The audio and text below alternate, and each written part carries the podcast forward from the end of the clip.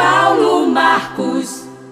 Saiu sim a escala de árbitros para a Copa Jacuípe Sub-15, com jogos hoje e domingo. A bola rola nesta sexta-feira para Ipirá e Capela do Alto Alegre.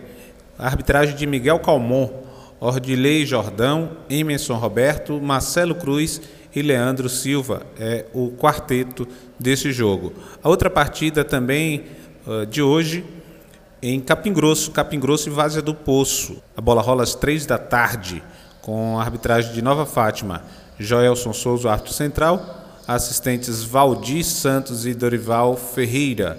O quarto árbitro é Marcos Silva.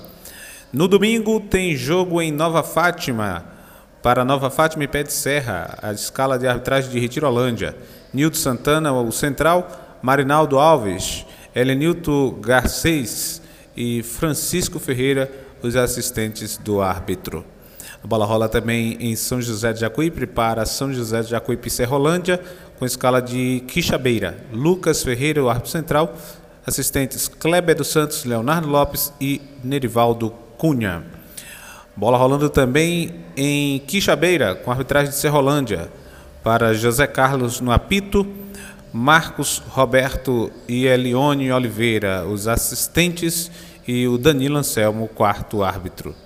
São jogos da Copa Bacia do Jacuípe de Futebol.